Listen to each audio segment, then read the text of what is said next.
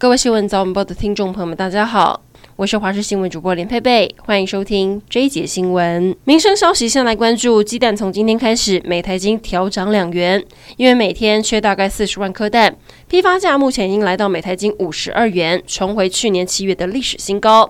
今天是国高中小开学日，碰上鸡蛋批发价调涨，营养午餐是不是会有淡淡的哀伤呢？有业者表示，菜单会改以蛋料理为优先，像是蒸蛋、番茄炒蛋这一类的，数量上相对不会吃紧。营养午餐的价格目前也不会调涨。然而，鸡蛋涨价，农委会主委陈吉仲喊出要在各大通路推出平价专区，确保一般民众都能买到鸡蛋。同时，也预估二月底蛋量就可以回稳，也将编列十一亿预算协助改建禽舍。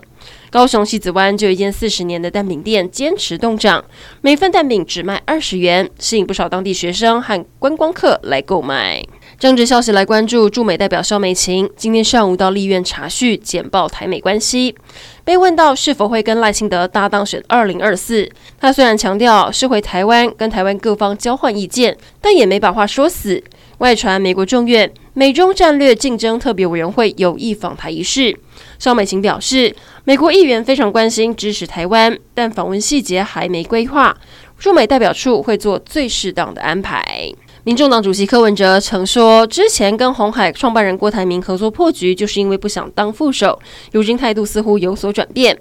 台北市议员黄静莹透露，柯文哲不排除跟任何人合作。明年大选愿意改当副手，引起郭科佩的联想。台北市前副市长黄珊珊也表示，做对国家有利的事，不限于任何位置。但正在和白沙屯妈祖徒步进香的柯文哲，则是三缄其口，不愿多说。国际消息来关心，美军在二月四号击落入侵领空的中国间谍气球后，最近接连三天出动战机射下不明飞行物。第一起是出现在南卡，第二起出现在阿拉斯加上空，接着隔天第三起在加拿大，昨天又在密西根州发现不明飞行物，已经将它击落。不过后面三起并不确定是否为中国所有。有知情人士透露。北美防空司令部最近侦测到比较多的飞行物，原因可能在于重新调整过过滤器，因此更容易发现，在一定高度以上的缓慢飞行物体。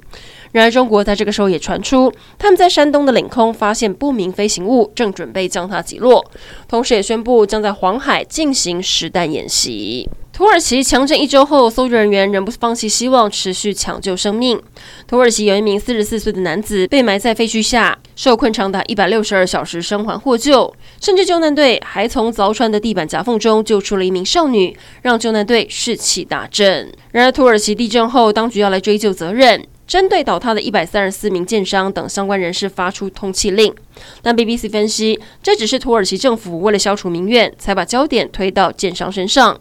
先前就有调查指出，土耳其约有半数，大约一千三百万栋的建筑物根本不符合法规，却被政府放行过关。